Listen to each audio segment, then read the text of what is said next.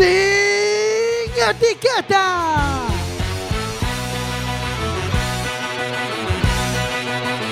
Quack FM, tu radio comunitaria. Estás en Quack FM, estás en la radio comunitaria y vas a escuchar sin etiquetas.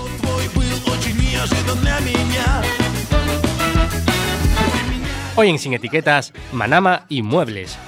Empezamos en unos segundos. Я делал все, что ты хотела от меня А по утрам и по ночам это в любое, бое, бое время дня Тебе было все мало, ты меня западала И сказала, что устала Сука, убежала от меня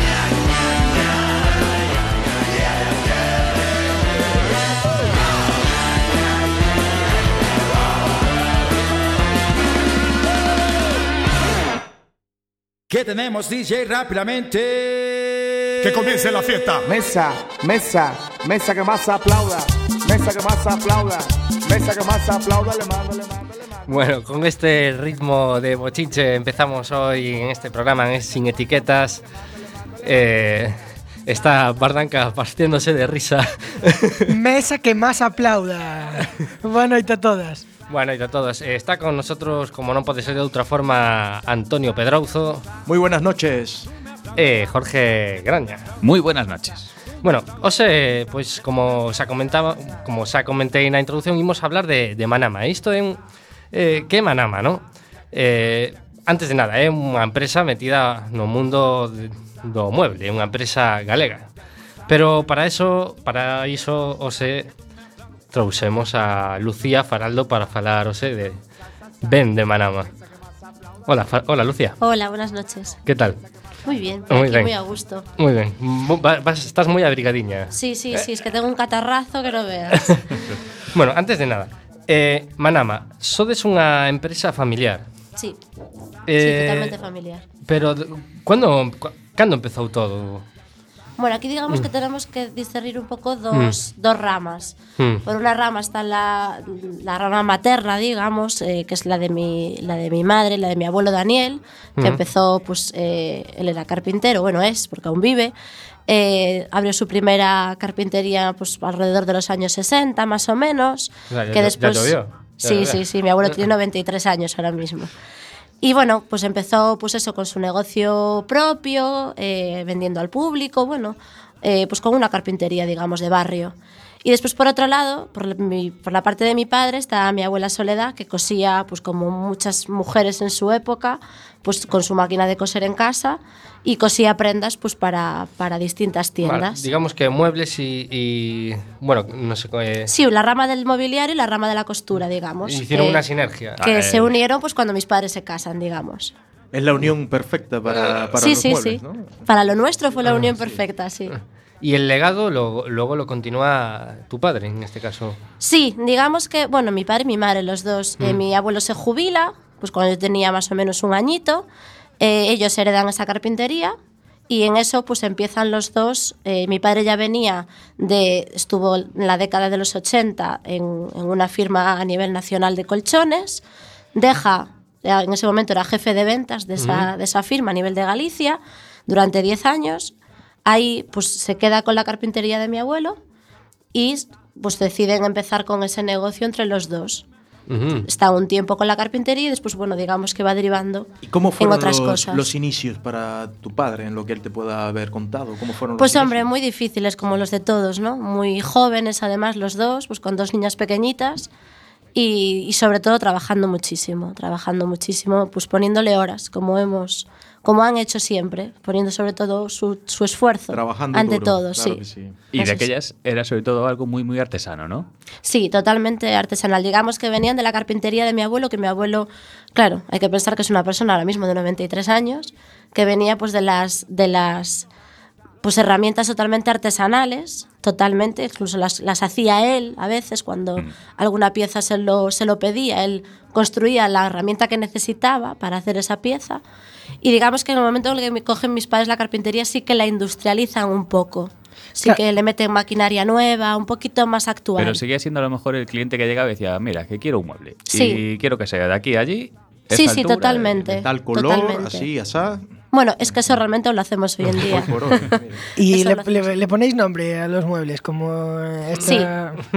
Sí, si entráis en nuestra web, que es manama.es, podéis ver que tanto la tapicería como los colchones, como el mobiliario, todos tienen su, su Se nombre. catalogan por nombre. Eh, bueno, una duda. Entonces, eh, perdón, eh, tu padre eh, se dedicaba al mundo de- del tema de los colchones, ¿no? Sí, sí. Pero no había, no había sido carpintero. eh, No, no, tiene no. esta- Esta, este aprendizaje como, como sí que no, lo lo que tenía pasa es que digamos que desde que se casó con mi madre vivía mucho la carpintería también, ¿no? Porque al Claro. fin y al cabo, al tu suegro tener un negocio pues como ese, pues, pues lo vives también. Toca lo ma- ves. tocaba madera, claro. Sí, y mi madre además estuvo en la carpintería desde muy pequeñita, mi madre pues lo, lo vivió lo vivió mucho desde muy pequeña. Y, es, y Y este, de, y de repente, claro, eh, quiero decir, este, digamos, eh, eh, esta persona, eh, tu padre, venía del mundo de la gestión, ¿no? O de ventas, digamos. Sí, mi padre es, es, digamos, él se, se denomina como comercial, digamos. Claro, mi ese- padre te puede vender era- hasta una cucharilla, lo que tú quieras. Entonces se juntó ahí con, con- con el fabricante, que en este caso era su suegro, y en vez de discutir, pues se dedicaron, bueno, con tu madre, eh, Sí. y, y se dedicaron, a sacar para adelante el tema de, de la carpintería, ¿no? De los muebles, sí. Ah, mira, qué interesante, ¿eh? No se nos ocurría algo así en vez de andar haciendo esta mierda de programa, chicos. Ya se llamaba de esa misma forma en aquella época, No, ¿no? no, de aquella pues era pues la carpintería abogado, digamos, que era pues el apellido de mi abuelo. Lo de Manama fue muy posterior. Muy posterior. Muy posterior. Pero eh, en estos inicios artesanales, luego hubo un momento que tuviste que hacer un cambio en el modelo de producción, ¿no? O sea, ¿sigue habiendo un, un fuerte componente artesanal? Sí, o- mucho, Hmm. mucho. O sea, tú te adaptas a los tiempos, te industrializas, pero esa base siempre la tienes que tener. O sea, tú nosotros ahora tenemos una carpintería muchísimo más industrial que la que tenía mi abuelo, pero esa base de saber hacer las cosas como las hacía él siempre queda. Porque para hacernos una idea, a lo mejor antes era el típico bajo dentro de la ciudad o algo Sí, así más sí, era un bajo, el típico bajo de, de un edificio. Yo no me acuerdo muy bien porque era muy pequeña, mi hermana se puede acordar más, pero pues era pues eso, el bajo de una rampa de un edificio, pues como si fuera un garaje, digamos, pues así, tal cual. Sí. Y de repente te mudas, por ejemplo, a la grela.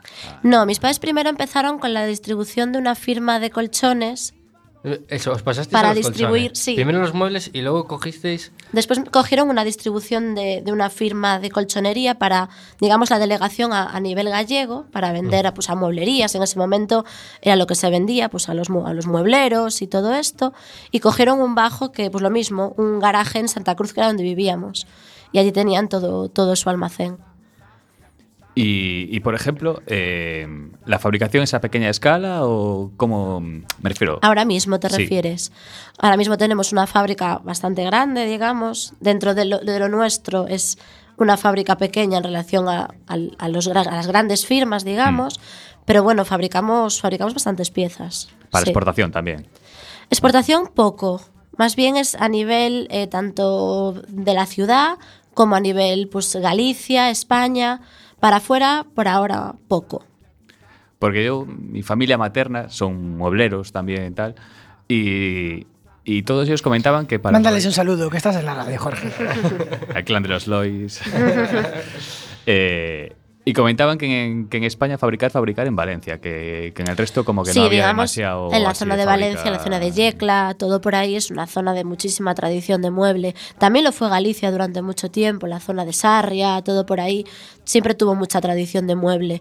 ¿Qué pasa? Digamos que la, la- la tradición mueblera de toda la vida, de ese mueble pues típico antiguo de castaño y tal, se ha ido quedando atrás. Y los fabricantes que no han sabido pues irse adaptando a los tiempos, pues también se han ido quedando atrás. Entonces, toda esa industria pues, pues va quedando Pues atrás. casualmente muchos de los gallegos que han emigrado fuera, que han estado en otros países, también han montado mueblerías y la Sí. verdad que le ha ido muy, muy bien, la verdad. Sí, lo que pasa es que estamos hablando de la década de los 80, Claro, 90. En aquella época. Mi familia también ha tenido, pues parte de mi familia ha tenido pues esa gente que, que ha venido de fuera y ha montado mueblerías aquí.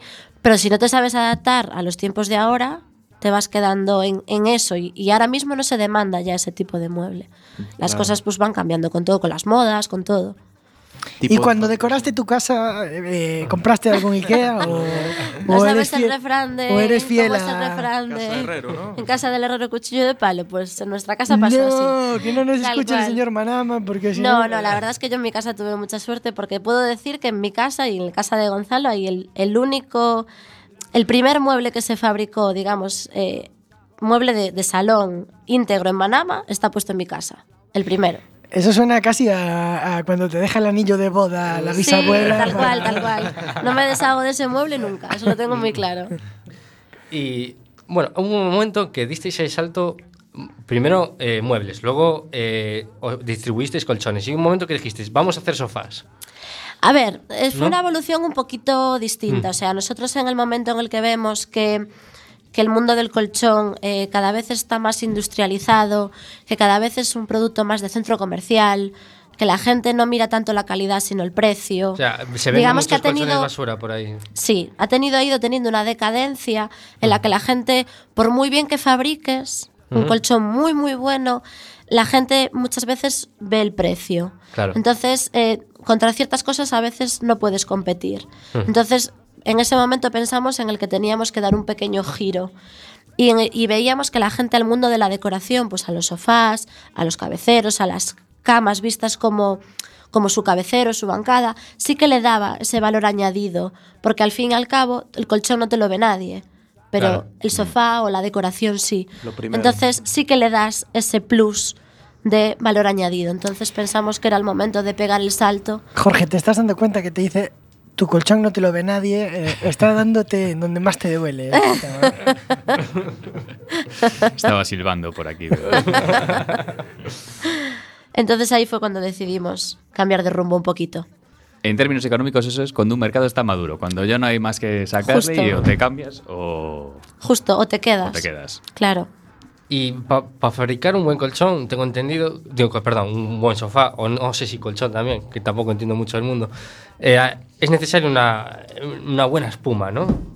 Bueno, hacen falta varias cosas. Mm. Digamos que tiene que ser la combinación de, de muchas buenas cosas. La espuma es algo muy importante porque al fin y al cabo es donde el cliente se sienta. Lo que tiene que pasar Mm. el tiempo que no se hunda.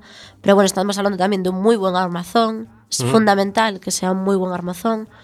Una buena cincha, que es lo que va debajo de la espuma y que deja que pues haga ese muelleo el, el asiento. Pa- Pan está tomando nota, creo que se va a poner a so- Sí, sí, voy a poner Os estoy dando casa- demasiadas pistas. me parece. empezar a talar árboles y, y en casa un mueble. Y mueble.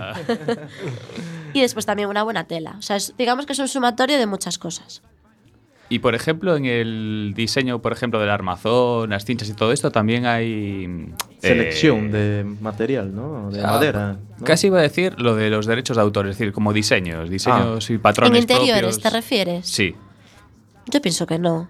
Yo pienso Es que algo no. muy estandarizado. Nosotros, por ejemplo, tenemos una manera muy especial, muy peculiar de, de fabricar que la hemos ido desarrollando nosotros un poquito con el tiempo, pensando también mucho en el cliente final, pensando en que mm, yo puedo fabricar un sofá pues, de 4 metros de largo, pero que lo tengo que poder subir a un sexto piso.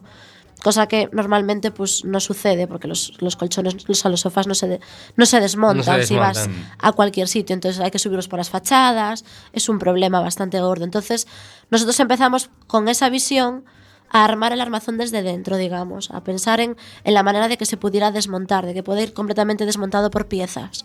Entonces, por eso digo que tenemos una manera de, de fabricar muy peculiar. Pero a la vez que fabricáis, ¿no? Eh, también hacéis un estudio de cara al futuro, ¿no? De lo que viene, de lo que está entrando. Eso siempre. Siempre. Eso siempre. Por ejemplo, eso va muy, muy ligado pues, eh, con las modas. Claro que sí. Es como todo. Eso sí, siempre pretendemos hacer algo que no te pase de moda el año que viene, me explico. O sea, que, que tú que tengas un modelo de sofá que, que sea perdurable en el tiempo, tanto en la calidad como en el diseño. El diseño.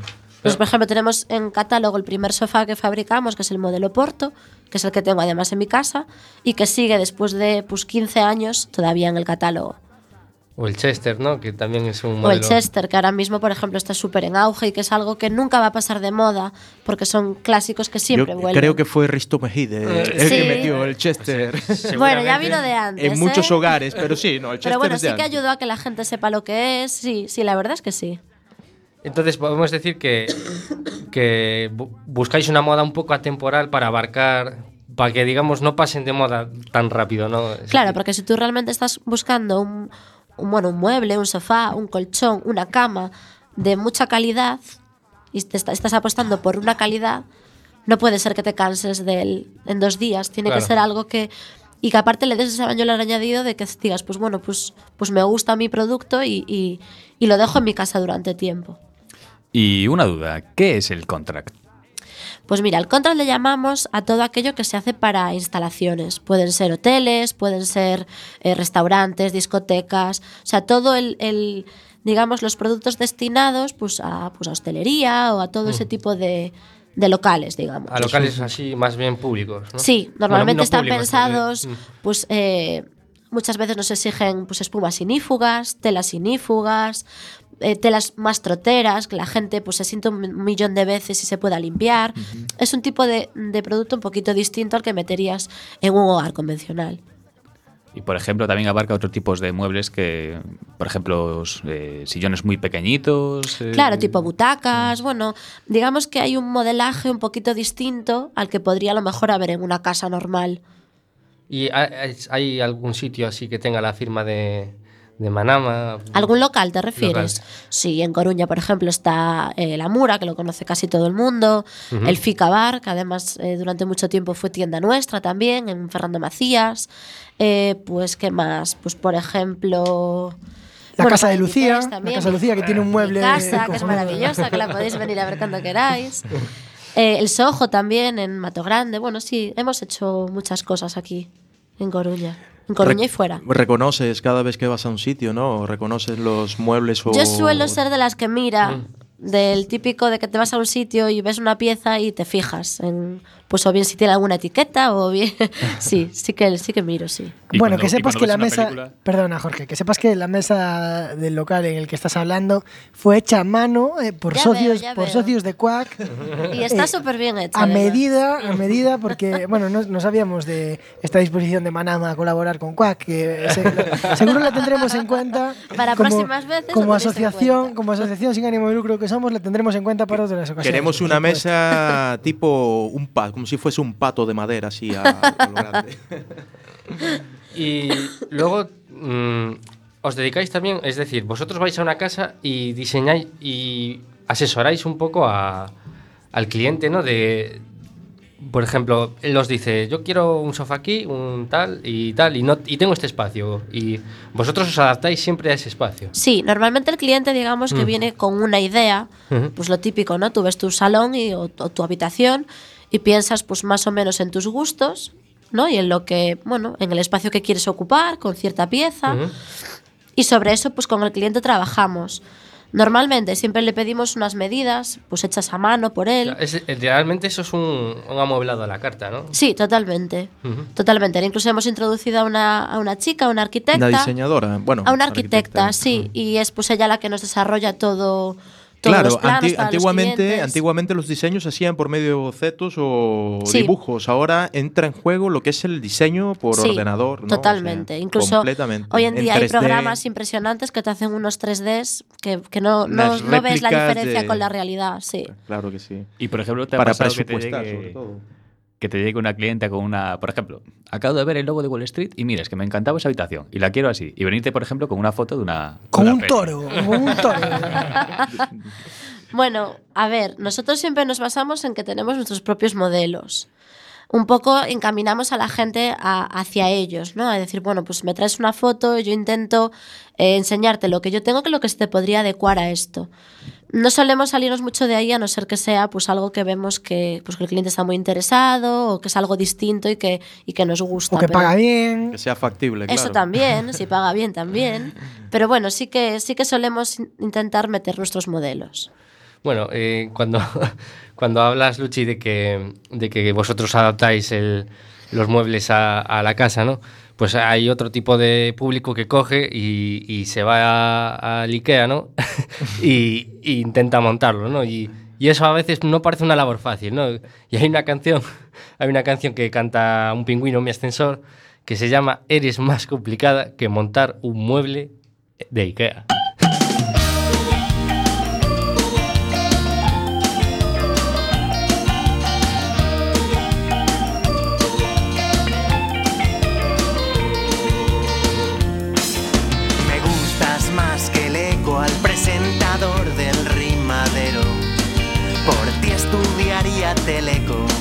Por ti me haría ingeniero.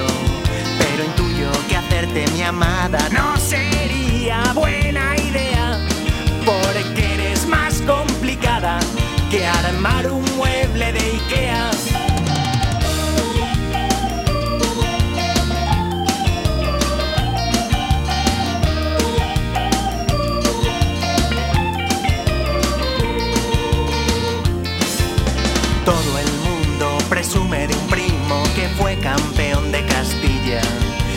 Presumo de que a veces me arrimo y te rozo la rodilla. Pero intuyo que hacerte mi amada no sería buena idea. Porque eres más complicada que armar un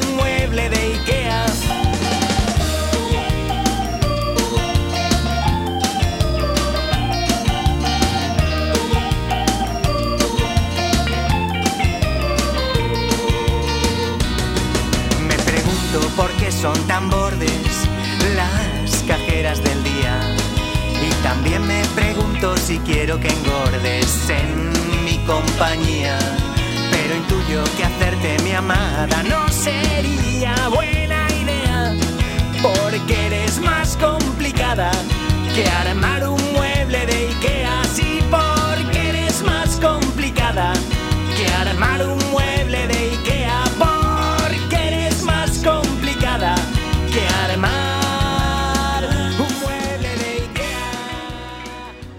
Bueno, seguimos aquí na radio comunitaria de A Coruña. Recuerden que si quieren hablar con Luchi, o, tenemos un teléfono muy, muy bonito, que es el 881-012232, o si no...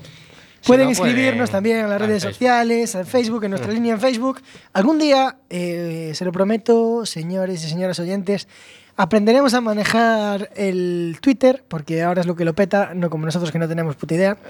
Y, y podremos comunicarnos también con- por Twitter, pero pueden también comunicarse con nosotros por medio del chat directo de la página cuacfm.org, en donde podrán escucharnos también eh, en streaming, rigurosísimo streaming directo.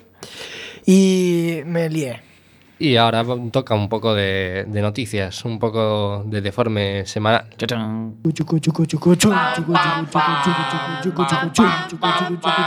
El deforme semanal.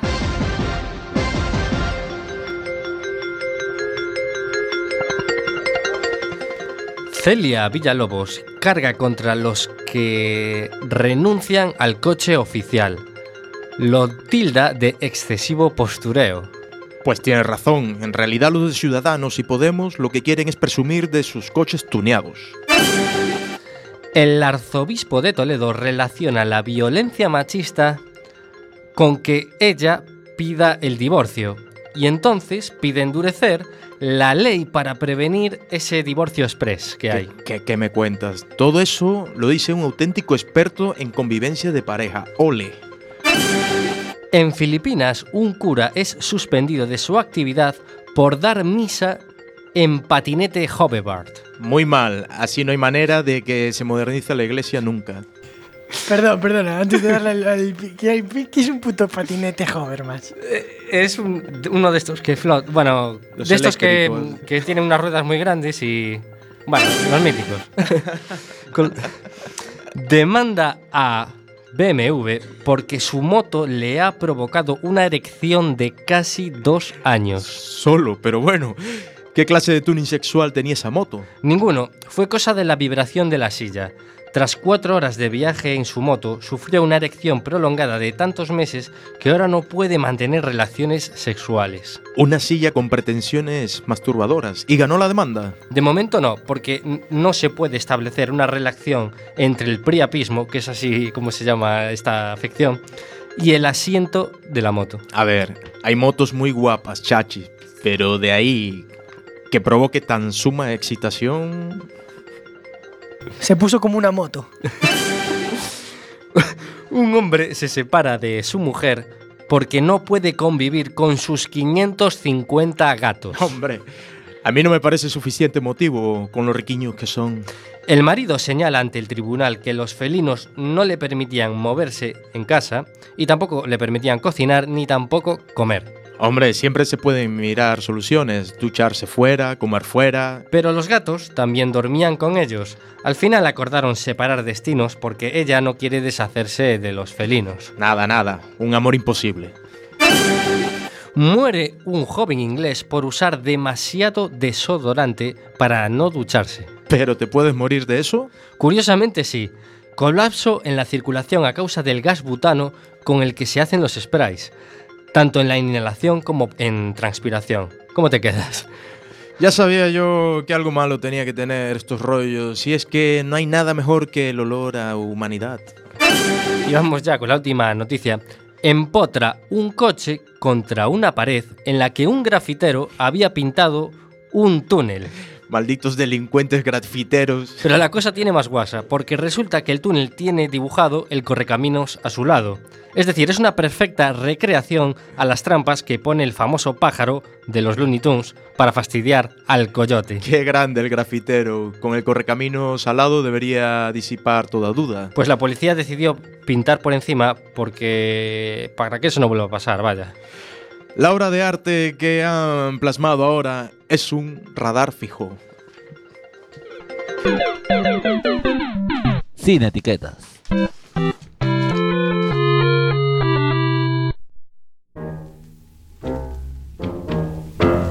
¡Qué rico!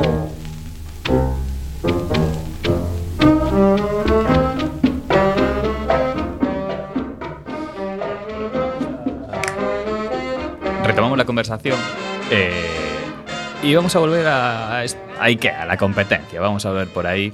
Eh, por ejemplo, a vosotros en concreto, ¿qué os diferencia de IKEA? ¿Vuestros muebles, por ejemplo, los monta el cliente o...? No, no, no, no, para nada, para nada, no. A ver, hay muchas diferencias. Eh, digamos que una persona que va a IKEA busca algo mm, sencillo, a un precio módico, digamos. Algo, Pasar el rato. Sí, También. divertirse montándolo. Es muy diferente. Pues quien, entra, quien entra en Manama busca algo de, sobre todo de calidad y pensando en que le, en que le dure mucho tiempo y, y sobre todo buscando un mueble de calidad. Es decir, eh, ¿no os pisáis el mismo nicho de mercado? en ese Yo sentido? pienso que no, que no tenemos el mismo tipo de cliente. Yo creo que es un cliente muy diferente. Y no llevan el chip este cabrón, ¿no? Que supuestamente se, la obsole- son los obsolescentes a, propósito, ¿no? Para que se jodan. No, eh. no. Aunque a lo mejor lo empezamos a plantear, que duran demasiado tiempo.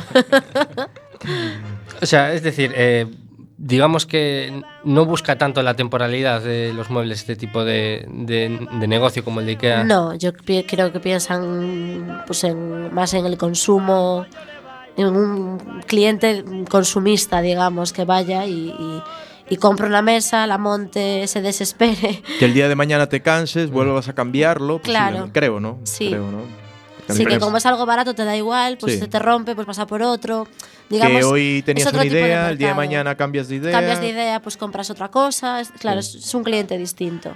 Pero entonces, si vosotros apostáis eh, por la venta de material muy duradero, bueno, eso para vosotros es un plus en, en- en certificaciones ambientales y todo este tipo de cosas, ¿no? Porque no buscáis, digamos, el usar y tirar rápido, ¿no? Para nada, todo lo contrario. Todo lo contrario, buscamos que la persona, pues, sobre todo esté, esté muy contenta con el producto que compra, muy convencida y que sea un producto que, pues, que, que perdure. Y entonces volvemos a, en esa época donde antes los muebles eran como sagrados, ¿no? En plan, esa, esa bisabuela que tenía un mueble de... Sí. Bueno, pues lo que sea, que no, yo no controlo mucho de madera. De... Que te lo donaba, es decir, tú heredabas un mueble. Tú heredabas un mueble, sí, sí, Claro, sí. y ese mueble duraba igual una generación más o dos generaciones más. Entonces, digamos que perseguís un poco también eso, que es- ese mueble de calidad se pueda heredar. ¿eh? Bueno, digamos que buscas un poco eso, pero con el Hmm. plus de, de lo moderno, ¿no? De lo, de lo Claro. actual. Pues que también que no sea algo que, que sí, que a lo mejor toda esa pieza le das ese valor añadido, pero que el día de mañana sea algo lo suficientemente asequible como para que te apetezca cambiarlo y lo puedas cambiar. O sea, un poco como las dos cosas. Claro. Y un dato fundamental es que no te pase lo de ir a, a Berska o algo así, te compras una camisa y luego miras en las fotos de la mura y todo Dios con tu camisa, tío. Claro, todo el eso mundo no con la misma. no. Claro, no, no, no. Aquí no pasa, ¿eh? Te, te lo puedo asegurar. Est- Están los muebles de Manama, pero todos tienen tu misma camisa. Claro, claro. Y yendo un poquito a los materiales, así por cambiar un poco el tercio, eh, ¿qué tipo de materiales trabajáis? Por ejemplo, ¿qué madera se me ocurre preguntar? Nosotros, por ejemplo, solo trabajamos madera de pino sueco. Por mm, Uy, uy, un motivo queda- muy clave. un motivo muy clave. Siempre ellos no usan ese tipo de pino. Eh, porque no apolilla, sobre todo. Hay que pensar que vamos a meter un mueble en una casa en la que hay más muebles y que si hay un, algún problema de polilla, pues que eso no, no pase ¿no? a nuestro armazón. Eh, eso hablando en sofás, ¿eh? te estoy hablando. Después en mobiliario, pues muchísimas maderas distintas. eh, depende un poco del gusto del cliente, ¿no? Pues roble, nogal, cerezo, lo que el cliente quiera. Pero lo que va en el armazón de los sofás Panama es solo pino sueco por ese motivo. Porque por el pino del país, por ejemplo, es mucho más endeble, mucho más, rompe con mucha más facilidad y sobre todo que apolilla muchísimo. Claro, pero se planta porque da crecimientos muy rápidos, ¿no? Claro, pero por ejemplo a nosotros no nos da un buen resultado. Si queremos meter un armazón bueno y que, que sea un- algo mm, duradero, no da buen resultado. Entonces el eucalipto nada, ¿no? No. aí de onde veñen os queixumes dos pinos, eh? porque Manama non utiliza esta madera. bueno, perdón, porque falando de, do tipo de madera que, que utilizades, unha das nosas ouvintes, Laura Miula, Eh, nos pregunta, hola a todos, enhoraboa polo programa Pregúntome que medidas ou consideracións ambientais levan a cabo nunha empresa dedicada ao moble Sinto se o meu galego non é de todo correcto. Bueno, non te preocupes, Laura, estivo bastante ben, sempre se pode mellorar, pero pero sempre ben. Bueno, non sei moi ben a que se refiere con consideraciones yo creo que, ambientales. Yo creo que quiere referirse un pouco a a si, si usáis maderas de bosques donde haya tala sostenible, es decir, que tengan tasa, una tasa de renovación que respete, que respeten esas tasas de renovación, todo ese tipo de cosas, que hay creo que se refiere a eso. Uf, pues ahí ya la verdad no es mi mundo y Mm. no me no no no, te- no sé decir, hombre, sabe- pues pues no lo sé, la verdad, no tengo Mientras no seas eucalipto, todo perfecto. Claro, yo metiéndome un poco más en el tema de... En Galicia pues, estamos un poco obsesionados con, con plantar eucalipto y, y pino malo. Eh, quizá no estaría mal redefinir un poco ese modelo productivo de, ma- de madera que tenemos en Galicia para poder fabricar un poco, o sea, para poder vender a, para hacer muebles de mejor calidad. Quizá esa cultura del rápido crecimiento y más... Claro, yo esa- realmente no sé qué uso se les dan Mm. a ese tipo de, pues al eucalipto, a ese tipo de pino. No sé Cajas de realmente frutas y si esas hay, cosas. si hay una industria muy potente detrás Mm. de eso, pero sí que realmente si tuviéramos otro tipo de, de, pues, mm, de madera, pues seguramente se utilizaría para, para el mueble. A ver, Papel, Barranca, papel. Barranca tenía una finca por ahí, hay que Es empezar a pensar lo papel, de. lo que se utiliza para... lo- lo- los eucaliptos dan papel, tío. Está celulosa, ence y todo ese rollo tirando... La, la- más, de la- más de tres cuartas partes del, del monte gallego son de ence. Claro, pues ahí está la industria potente. Es donde debería meter Manama la mano. Claro. Claro, no tenemos suficiente con lo nuestro para meter mano ahí. ¿Cuándo decidiste que querías trabajar en el mundo del... del- Yo realmente no lo cuando, decidí. Cuando tú estabas de pequeña eh, eh, este, revolviendo por los sillones de casa, decías, ¡Oh, cómo me gustan los sillones! Yo quiero ser sillonera. Esto... No, realmente yo eso es lo que te decía. ¿Qué no lo, es no lo sillonera decidí. para ti, tío? Bueno, eres una niña de, de cinco años, tienes la mente... Yo siempre dije sillón y lo dije bien dicho, seguramente. Pero si quieres, si quieres ser... Me equivocaría en otras palabras. Y no querías ser sillonera de mayor.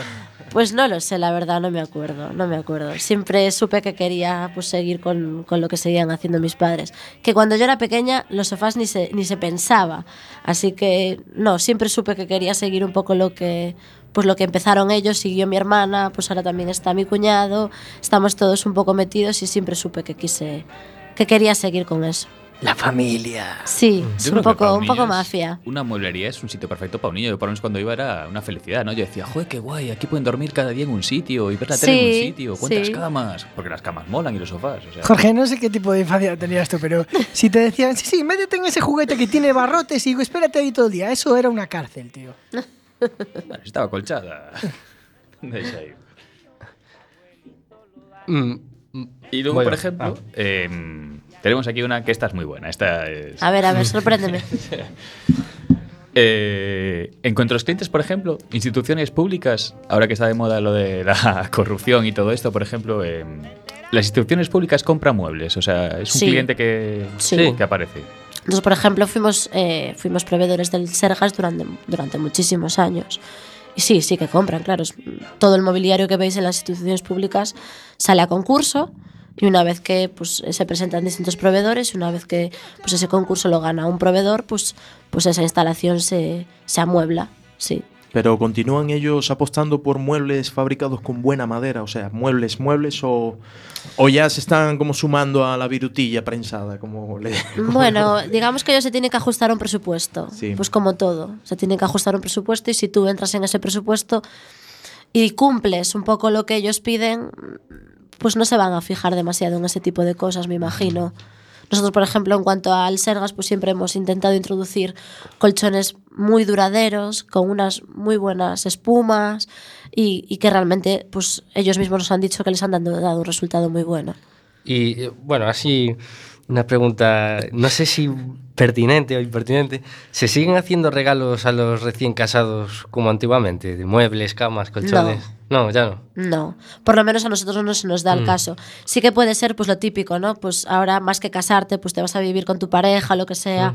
y que vengan con los padres, pues escojan el sofá, pues esos chicos y, y, pues se lo paguen los padres o pues algo por el estilo, ¿no? Les ayuden con el amueblamiento, pero no como se hacía antes de regalar pues dormitorios o no, eso ya no no se hace, a ese estilo no se hace, vamos.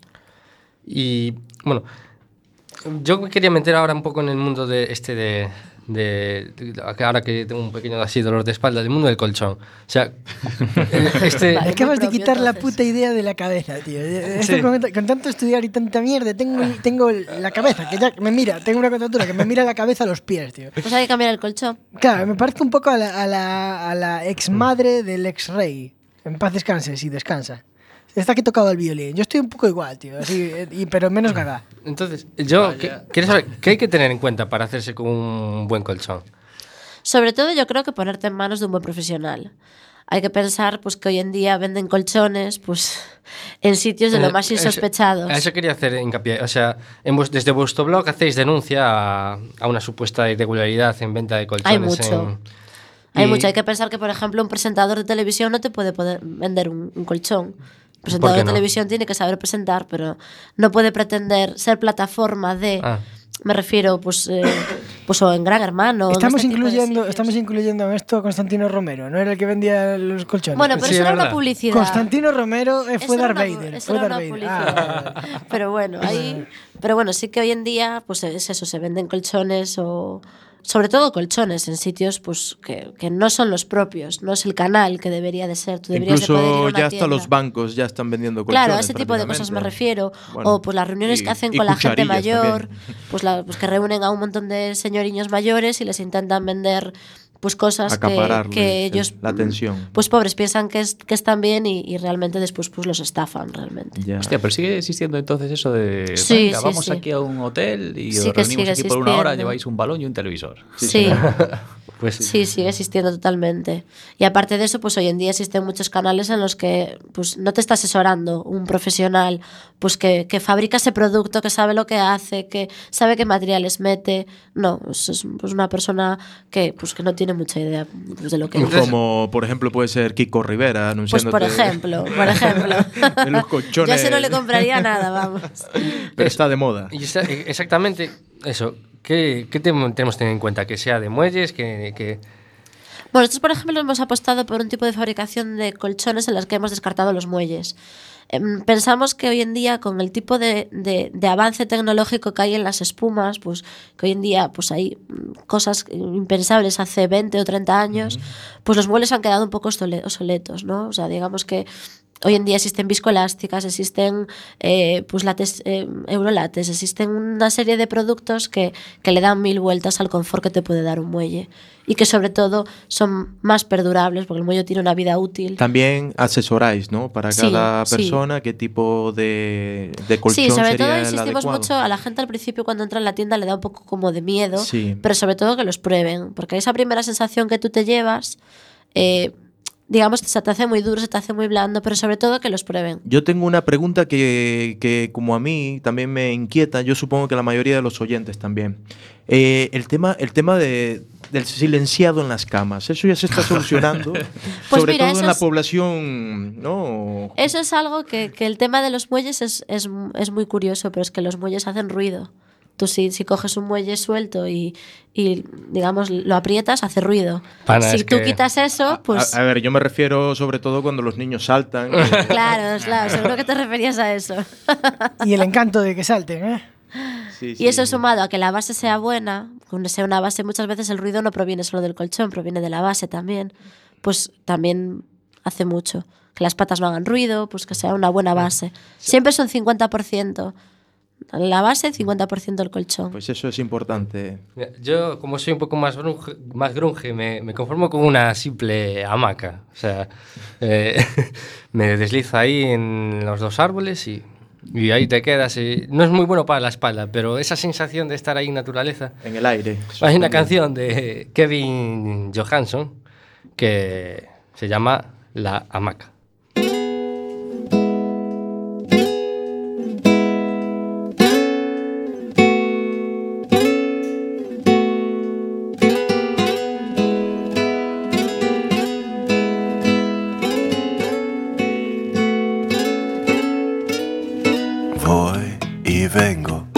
Sin preocupación, solo tengo tiempo y emoción y voy en una sola dirección, la del viento en mi corazón, aquí en la hamaca,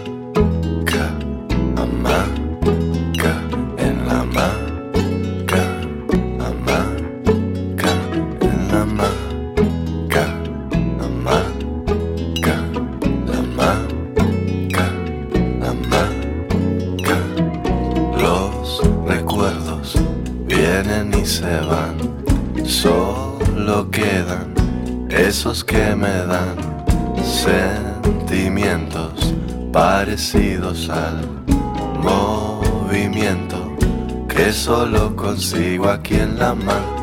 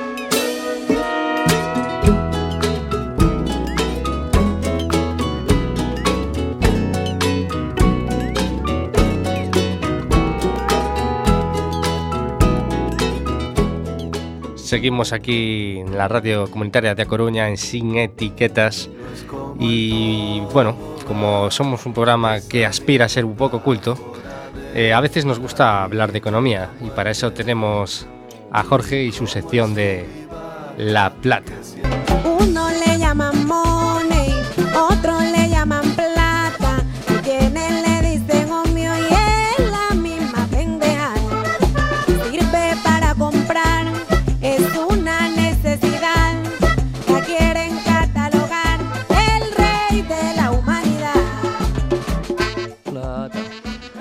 Hoy en La Plata vamos a hablar de la, enfermedad holandesa.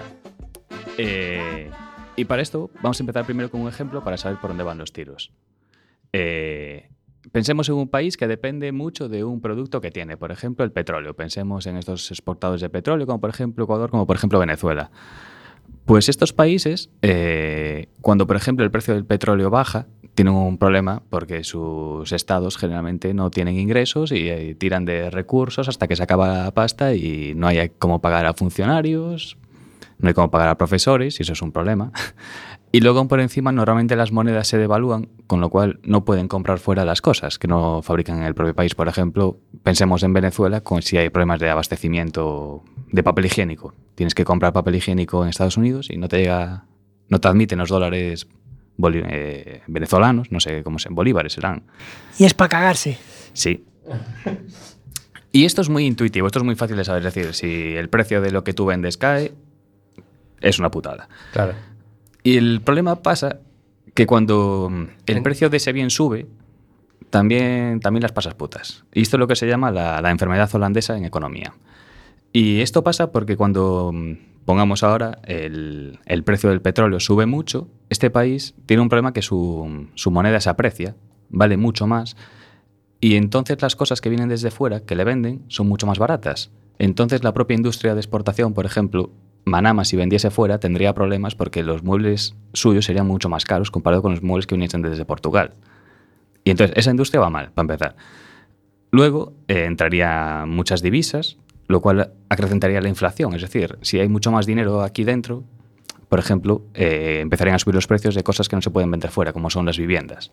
Entonces, bueno, a la gente ya tampoco le hace tanta gracia que, que los bienes suban. Entonces, cuando sube mucho el precio de un bien, malo, y cuando baja mucho también. De las dos maneras estás jodida. Entonces, por- ¿cuál es el punto? O sea, el término medio, como decía Aristóteles. El- la coña es que cuando te vienen muy bien dadas las cosas, lo que debes hacer es guardar ese dinero, no meterlo en tu país, no traerlo, no convertir la moneda nacional, mantenerlo como en un fondo fuera de tu país y lo vas trayendo poco a poco, muy poco a poco, lo guardas para generaciones futuras. Como, por Como los Puyol. Sí. casi, casi, casi. Más bien como hace, por ejemplo, Noruega, que tiene un fondo de pensiones enorme, como por ejemplo tiene Rusia también un fondo de estabilización, o Azerbaiyán, o por ejemplo Kuwait. Estos fondos que invierten por ahí por el mundo y tienen el dinero por ahí guardado y lo van trayendo poco a poco, lo, lo utilizan de vez en cuando para evitar estos, estas consecuencias, o por ejemplo la, la enfermedad holandesa.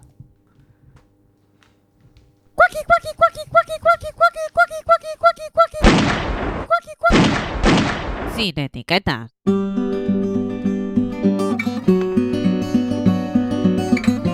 Con pana, el verbo florece sobre el bombo y caja.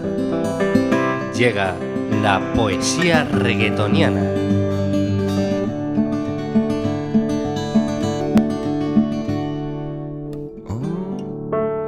Quiero dedicar estas palabras cargadas de líricas para el tema que hoy nos llena, que dice,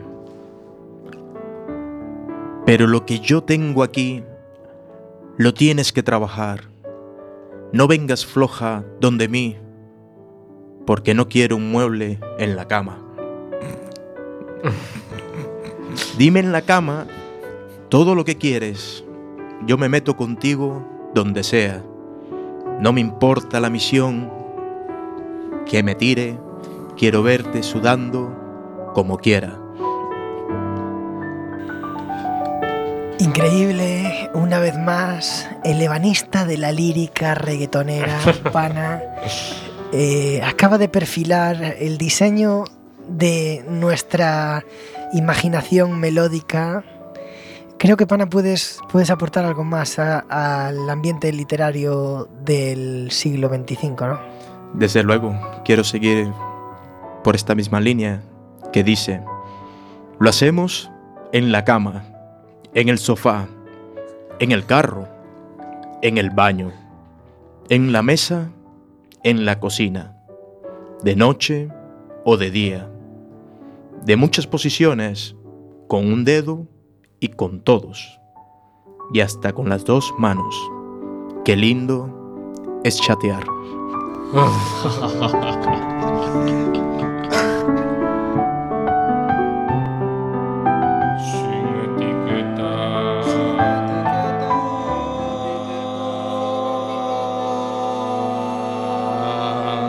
¡Sin etiquétate!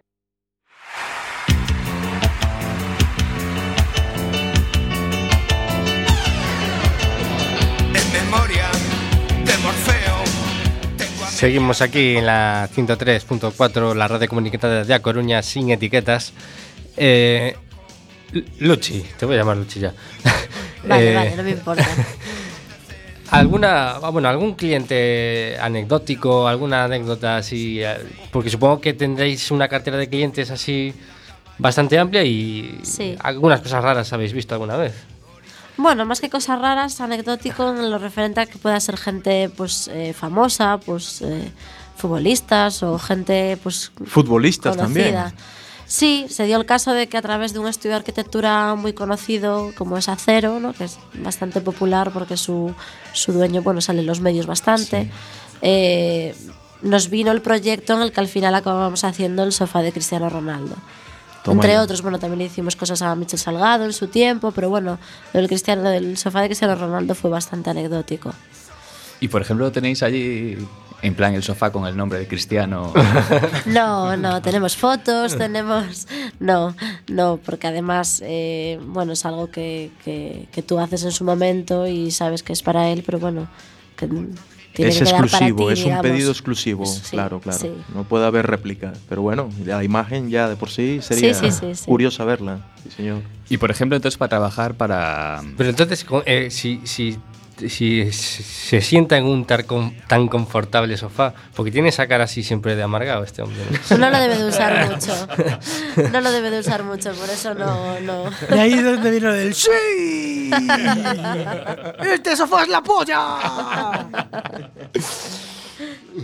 Y por ejemplo, para, para vender sofás de gama media, pues o gama media o gama alta, entonces para, para vender eso, que hay que trabajar con estudios de arquitectura o... Bueno, esto la verdad es que trabajábamos mucho con este estudio, en colaboración con ellos, porque bueno, se dio el caso de que abrieron un, estudio, un estudio aquí, en, Coruña, y bueno, una de las chicas pues eh, hizo mucho trato con nosotros y nos traía, pues la verdad, muchos proyectos y colaboramos durante mucho tiempo para ellos. Y la verdad es que hicimos un montón de cosas.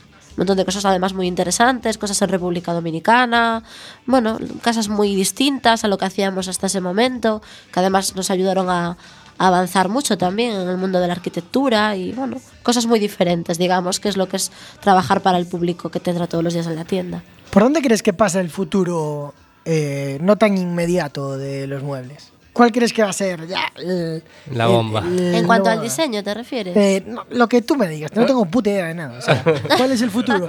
Si me dices el futuro va a ser eh, acostarnos con la cabeza, digo, ah, Yo creo que cada vez, pienso yo, que cada vez va a haber menos muebles en las casas. Menos muebles y que, que ese mueble tenga mucho más protagonismo. Pues hay que pensar pues, en las casas de nuestros abuelos o pues las de nuestros padres al principio había un montón de muebles. había pues una librería, había pues una, un mueble de la entrada, había y hoy en día cada vez esas cosas se van eliminando más. De hecho, de hecho, un museo sin muebles no es un museo en realidad. Prácticamente estaría casi Claro. vacío. Claro, Pero- entonces es un poco pensar en que eso se ha ido achicando cada ¿Existe vez la más. posibilidad también de que hagáis restauraciones de muebles también? ¿De algún mueble? No, No. no. No. Todo lo Por que sale, ahora no, nunca se sabe. Pero por ahora no. Y, o sea, eh, hablas de un concepto de mueble ya multi- multifuncional, en plan de que tenga, que puedas hacer que, del- que sea zapatero a la misma Bueno, vez. realmente es que hoy en día en las casas tú compras un piso, imagínate, pues compras Mm. un piso nuevo y es que te viene con tus armarios empotrados, te viene Exacto. con un montón de cosas que antiguamente pues no, no existían, ¿no? Pues eso, las casas de nuestros abuelos. Mi abuelo tenía que fabricarse su, su armario para cada una de las habitaciones y había una cultura en la- del mueble en la que la casa se tenía que llenar. Hoy en día yo creo que hemos cambiado un poco esa idea y un salón con un mueble bajo y un sofá está armado. Esto me realmente. preocupa, esto me preocupa sobremanera. ¿Dónde voy a apoyar la Play? eh? ¿Dónde voy a apoyar la Pues le Play? haces un huequecito muy mono al, al mueble del salón y lo metes ahí dentro. Ah, bueno. Y le puedes ocultar los cables. Siempre hay incluso. soluciones. hay soluciones. Aquí hay un- un- una pregunta. Mira, en el sector este, de, los muebles, la competencia también viene de Portugal por aquello de sus menores costes de mano de obra y cercanía. ¿Qué sabes tú? Es un poco lo mismo que nos pasa Sí. con IKEA. Digamos que es un tipo de público muy distinto. Sí que realmente en Portugal los costes son muchísimo más bajos, pero es lo que decimos, es un público muy diferente. La persona que va a ese tipo de mobiliario o a ese tipo de tiendas va buscando un tipo de producto muy distinto, un producto pues más, eh, pues lo que decíamos antes, de que pues te lo compras, te rompe, no te importa, compras otro, Claro. el día de mañana te cansas, es, es diferente. Es, un- Es otro mercado, vamos a ver. eh, Manama no se mete en el mundo de las toallas y Portugal no se mete en el mundo Eso, del diseño. no se meta en el mundo de Manama, por favor. De todas formas, yo estoy abierto para la siguiente publicidad de Manama. Os recitaría cualquier, Pues cuando cualquier quieras, ¿eh? poesía. Pues que- Cuando quieras te contratamos. Sí, claro que sí. Y bueno, ¿notáis la cuesta de enero? Como todas las empresas, supongo.